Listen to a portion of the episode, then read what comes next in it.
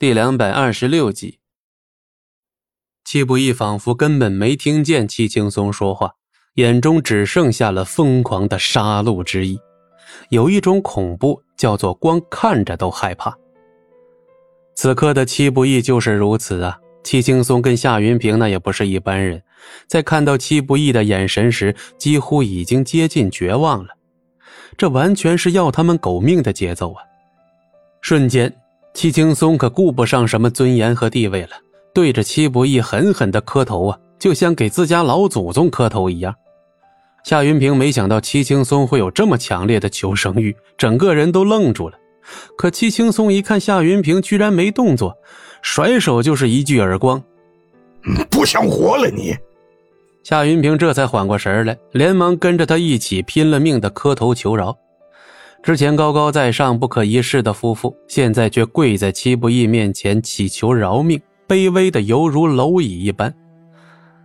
可戚不义此刻的状态却有些诡异，他似乎听不懂，或者说压根不在意对方说什么。只听得一阵关节发出噼里啪啦的响声，戚不义再次出手。可就在戚青松几乎已经吓尿裤子了的时候，一阵悠扬的口琴声。突兀的在众人耳边响起，大半夜的谁在戚家吹口琴呀？但更诡异的是，在听到这一阵口琴声后，戚不义就像魔怔了似的，突然捂着头痛苦呻吟，仿佛在与什么东西进行对抗。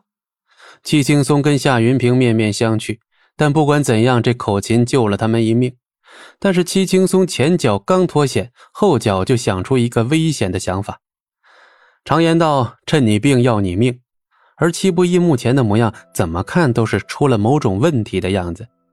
于是乎，戚青松突然把心一横，看准了机会，捡起地上的匕首，要偷袭戚不义，刺穿他的心窝。这一幕来得尤其突然，就连夏云平都没反应过来，傻乎乎地看着眼前发生的一切。去死吧，小畜生！戚青松觉得自己这一刀已经势在必得。那脸上更是露出了大仇得报一般的冷笑，可就在这时，一名身穿黑色夜行服的人突然从旁边杀出，一脚就把戚青松给踢飞了。来者赫然是乔装打扮之后的庄慎，而紧随庄慎身后的还有正在吹口琴的李芊芊。只是从他暴露的美眸中，不难看出他对戚不义，至少是目前的戚不义，内心充满了恐惧。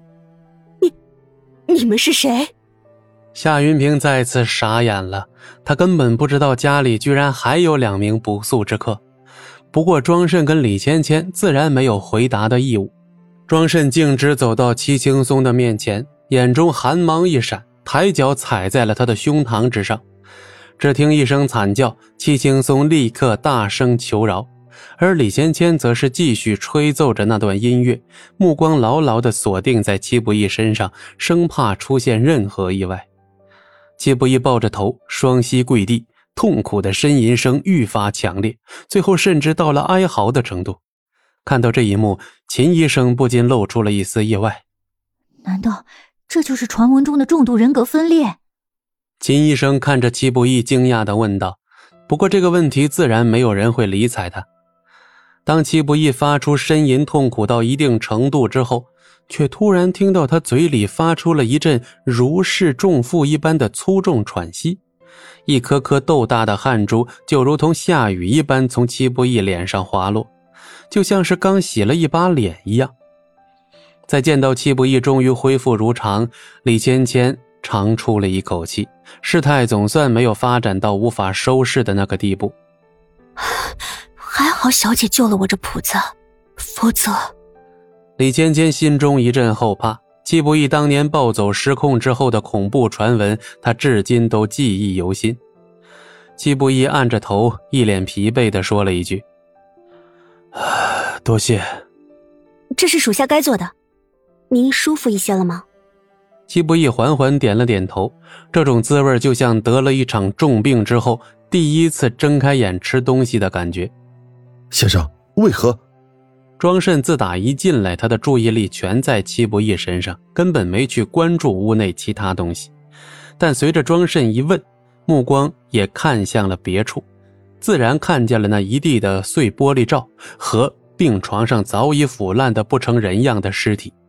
李芊芊在此之前也发现了尸体，而她的目光立刻就看出了蹊跷。你们居然把一个死了这么多年的人一直在这里摆着！李芊芊难以置信呢，毕竟这里可不是她所在的那个世界。戚青松跟夏云平面无血色，此事一旦对外曝光，他们完蛋的不仅仅是声誉。戚青松，戚不义的声音有些虚弱。可眼中的怒火却是丝毫不减。本集播讲完毕，感谢您的收听，我们精彩继续。